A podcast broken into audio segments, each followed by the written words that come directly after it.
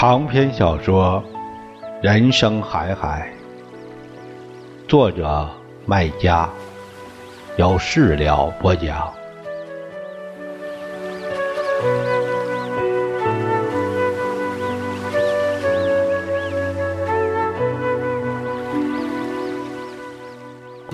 尽管上校的后事悬空着，但爷爷的心头。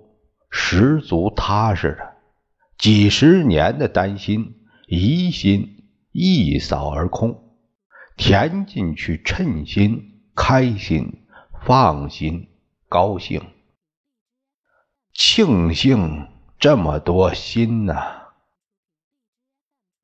我们口音里没有后鼻音，这个心兴兴。总之啊。是一种甜香味儿，在蜜罐里的样子，兴许是香味儿太过浓郁。我家屋子太小，装不下。爷爷没守住老保长的告诫，将上校跟那大婊子合配。当小爹小妈的下流故事，以及被女鬼佬刺字的悲惨故事，相继一点点的掏出来，拿去祠堂、小店、理发店、裁缝铺偷偷的传。老保长消息灵，很快找上门来，骂爷爷不讲信誉，开始爷爷耍赖皮。否认讲过，后来被老保长有证有据的扒下皮，只好承认，并解释，他正是要信誉才讲的。他们当着我的面吵来吵去，一个朝东，一个朝西，面对面，头冲头，像两只斗鸡，身长。脖梗子吵翻天。起初我觉得爷爷讲的有道理，后来又觉得道理在老保长身上。现在啊，我是已经知道他们不是鸡奸犯，可村里人谁知道啊？哎，他们照样在传小瞎子那瞎话，你耳朵聋啊？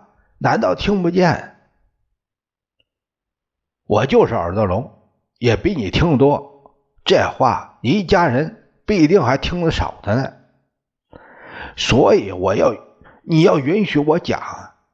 谁能背这起？这恶名谁背得起？我做梦都羞死。你讲顶个屁！你讲就是个笑话，人家背后还给你造谣。我指明是你讲的，我不会承认，我也不情愿为你得罪太监。我跟他有约定，绝对不讲这事儿。那小瞎子讲的是瞎话，你只要指明他在讲瞎话就好了。老炮长，爷爷少见的没叫他老流氓，因为这是。恳切相求的大实话，我们相好了一生事，你就帮帮我吧，把事实讲给大家听，好让我日后死个闭目，人言可畏呀，老保长。他们要是把生米煮成熟饭，你让我把那脸皮往哪儿放？老吴头，我不是不肯帮你，哎呀，我为救你命都破了跟太监的约定了，怎么还不帮你？现在我是帮不了你，正因为我们相好一生事，大家都晓得，所以我讲是没用的，人家只会笑我吃了你的烟酒，帮你造谣。你满肚子道理，难道你不懂这个？哎呀，老吴头，我劝你把这个事儿放下，想开点儿，别管他，别整天喜鹊乌鸦四处乱叫，叫了只会更难堪。你我都他妈的难堪，这事儿你得认命，这恐怕是你命中一个劫，躲不过去就扛着吧。哎，你帮我想想，是还有没有其他法子？老保长为自己的一番苦心失效而失望，毅然起身就走。法子，是你咽下去。你这个人就是自私，总想着要体面，把面子当命根子。他妈的！面子顶个屁！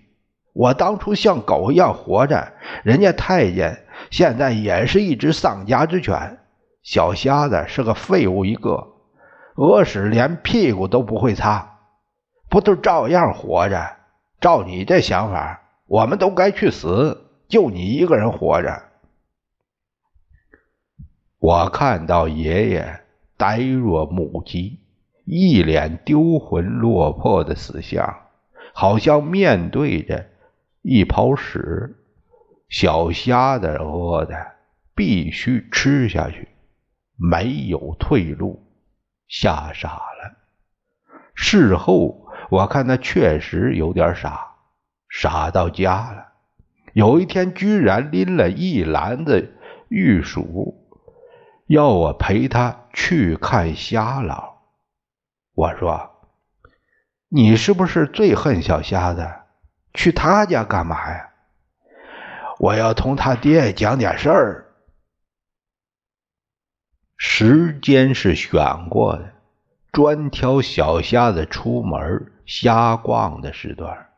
去到他家，爷爷首先向瞎老递烟，嘘寒问暖，然后认错。承认当初骂他儿子鸡奸犯是他昏了头，搞得很丢人现眼，让我替他害臊。我拽他衣服想拉他走，他不识相，瞪我眼。好在瞎老什么都看不见，他闻到新摘的玉树的香味儿，像看见一样，夸这玉树好新鲜。爷爷讲是他早晨到地里摘的，一副讨好卖乖的奴才相，我恨不得朝那玉鼠撒泡尿。瞎老比我父亲小两岁，可看上去比我爷爷还老相，半头白发，胡子拉碴，一脸营养不良的菜色，衣服纽扣。扣错，拖着一双豁嘴的烂布鞋，穿一条沿口脱丝的破大裤衩，可怜是蛮可怜相的，只是并不让我可怜。小瞎子乱造谣，故意害我们一家，我也恨他们一家。看到瞎老的可怜相，我心里只有高兴。瞎老替人算一生世命，讲话是有一套。我算你啊，不是来找我算命的。他白眼珠翻着，手指头习惯的拨弄着，像在拨弄爷爷的心肠。你呀，该是来寻我儿子谈事儿的吧？他出去了，你有什么事儿谈吧，我回头可以转告给他。爷爷本来有一副好口才，这天却有口无才，讲的含糊其辞，支支吾吾，乱七八糟。听好久，我才明白他讲的意思。是他从多方面听闻上校肚皮上的字不是小瞎子上次用匾写出来的那句话，同时，他认为小瞎子必定知晓真正的话是什么，希望瞎老做做他儿子的工作，叫他把真话写出来。呃，太监从前待你不错，别埋汰他。你凭什么讲那话不是真话呀？因为他不可能是鸡奸犯，有人亲口对我讲的。谁讲的？我朝爷爷挥手，让他别讲。但爷爷思量了一会儿，还是指出是老保长，气得我像瞎老一样朝他翻白眼气死了。他呀，你给他吃两碗烧酒，女人都可以让出来。更别说替别人擦屁股了。这话已经带着攻击性，但爷爷还是不识相，继续替他做工作。哎呀，如果是那句话，太监不会灭你儿子口，这是毛病，又不是罪行，为什么要封他口啊？你好可笑！既然这不算什么，你干嘛操心这事儿？这事儿跟你家没关系，你干嘛操心呢？嘿嘿，我听出这是冷笑，也听出正话反说，身上直起鸡皮疙瘩，又去拽爷爷，让他走。爷爷再次推开我。简直傻到头了！人家吐他口水，他仍旧笑颜相待。我气得不行，不管他，索性走掉了，谅他去丢人现眼。所以后来他讲的什么，我也不知道了，也不想知道。我觉得爷爷让我很丢脸，正如他从前讲过的一句话：“这是去讨粪吃，脑筋长到屁眼里了。”果然，后来爷爷回来，一进家门就朝天骂：“狗日东西！老天有眼，叫他一辈子做瞎佬。我也真瞎了眼，去那狗嘴里找象牙。”我出去想对爷爷说：“你这是去讨粪吃，脑筋长到屁眼里了。”可出来看到爷爷被愤怒放大涨红的脸，吓得我不敢吱声。那样子像一头受伤的野兽，要拼命啊！这天我懂得了一个新道理：人和兽之间只隔着一团愤怒，像生死之间只隔着一层纸。后面这句话当然是爷爷讲的。路顺着西坎修，西坎儿弯头多，路也是弯来绕去。我说的是公路，往山里走，到堰口后，路分叉两头，一头。可以去到铁匠、木匠的老家永康、东阳、义乌、金华，一头可以去萧山、诸暨、绍兴，往江边富春江走，可以去镇上、县城，乃至杭州、苏州、上海。县城在江北，我们在江南。要渡船过江，渡船要一小时一轮，叫轮渡。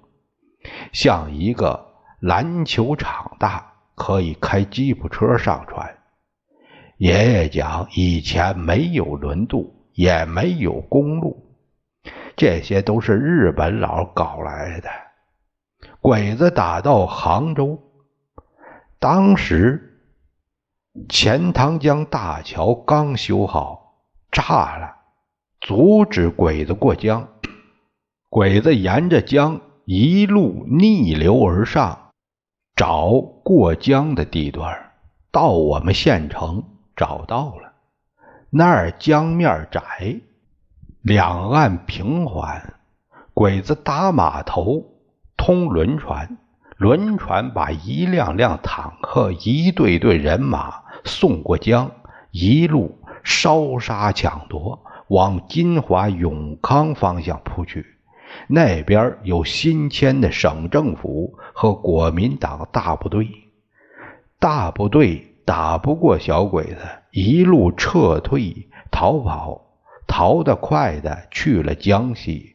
慢的只好躲进附近山里，前山海一样大，是藏俘人的好地方。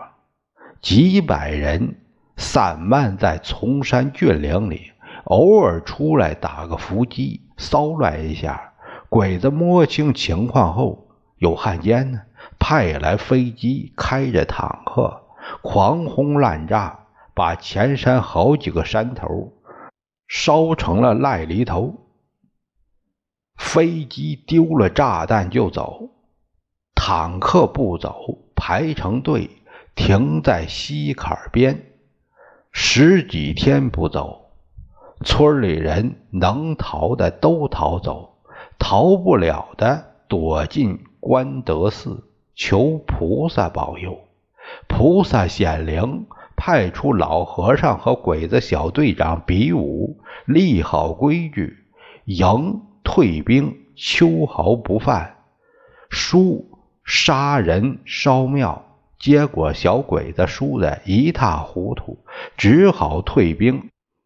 寺院和躲在里面的人总算躲过一劫，但十几天下来，村子已经被鬼子。劫他个惨，粮食被吃光，畜生被杀光，值钱的东西被抢光，这就是爷爷经常讲的“三光”。到老保长嘴里又加了一个“光”，女人被糟蹋光。我听老保长多次讲过，鬼子进村时，村里女人跑个精光，但他们。从外边抓来十几个女人，关在祠堂里，日里夜里轮奸。鬼子撤走时，祠堂里丢着两具女尸，一个是小女孩，一个是老太婆，都一丝不挂，被活活的奸死的样子。老保长讲，自古有定理。哭不死的孩子，累不死的男人。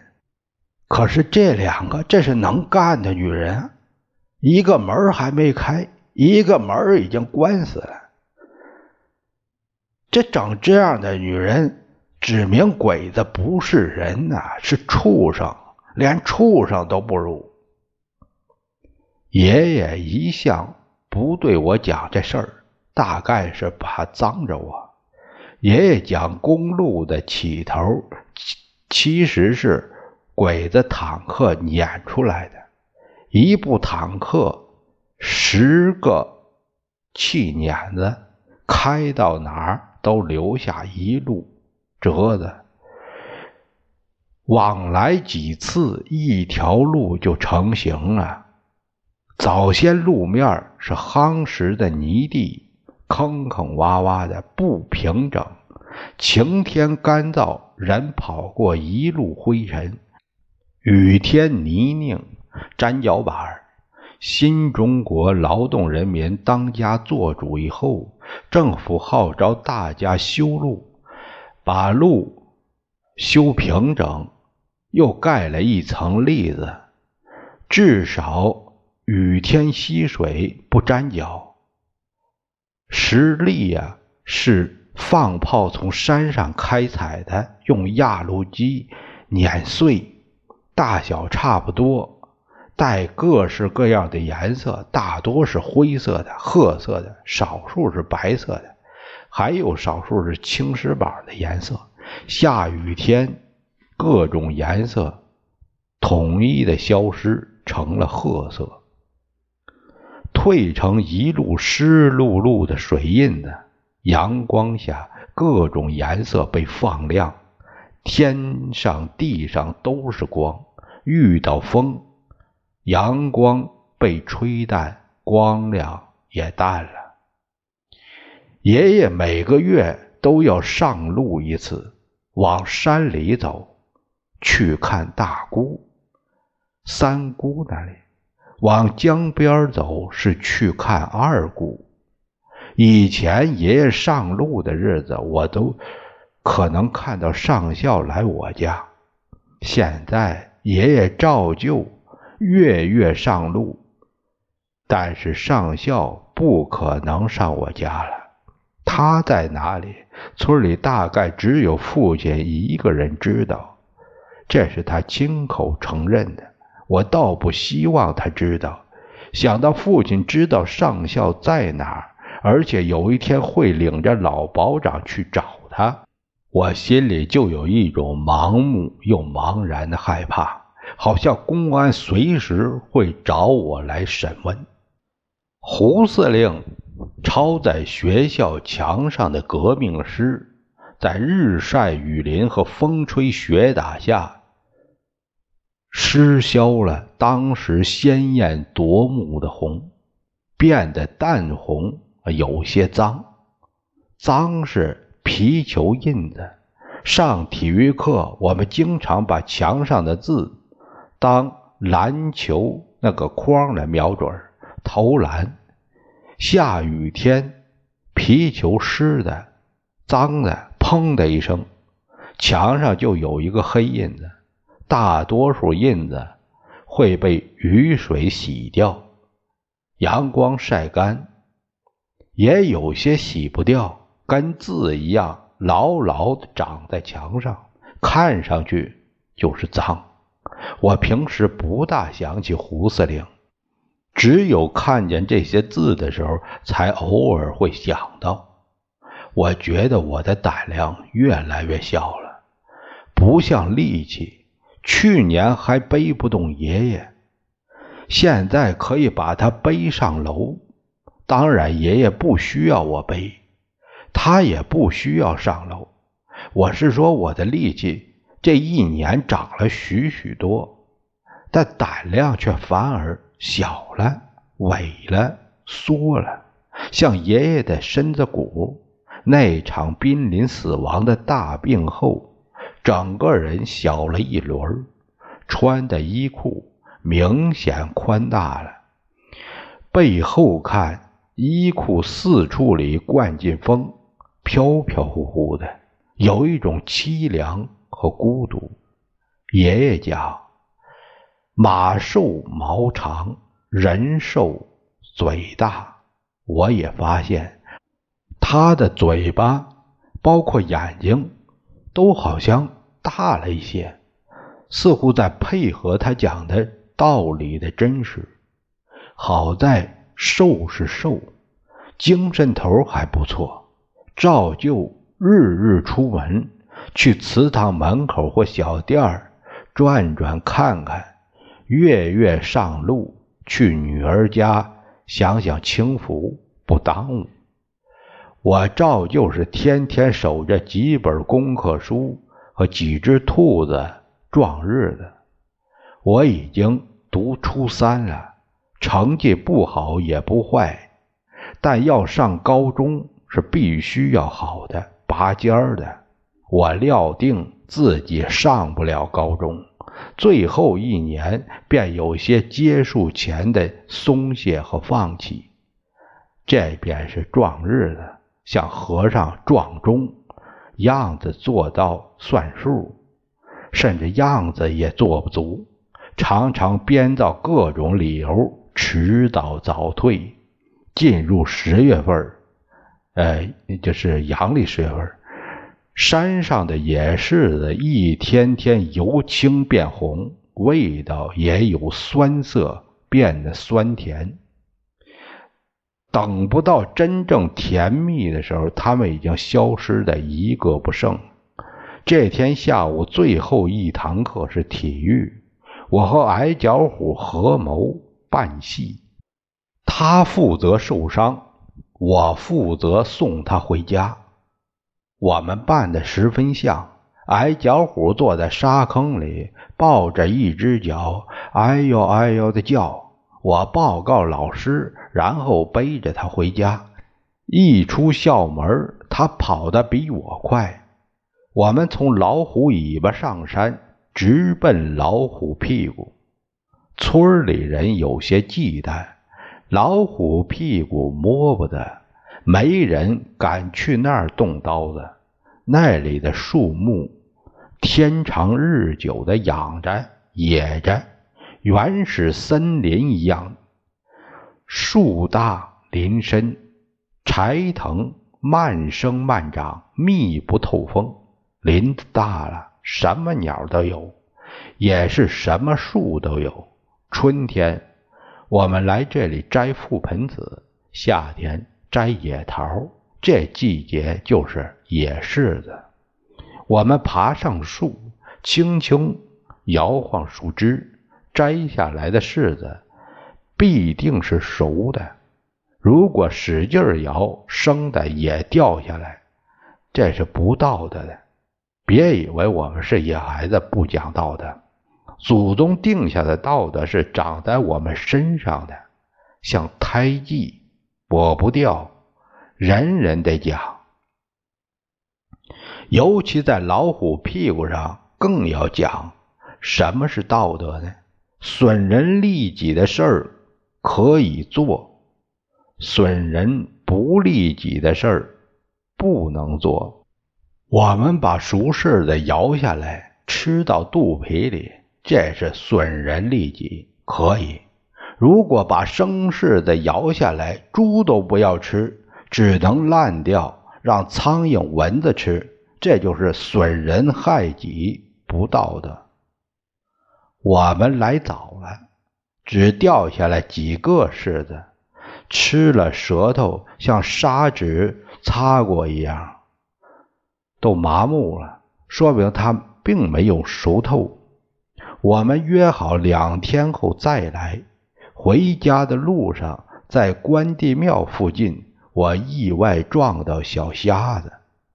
他对我们呜里哇啦的一通叫，鬼知道他在叫什么，但从表情看，我感觉到他心底很高兴。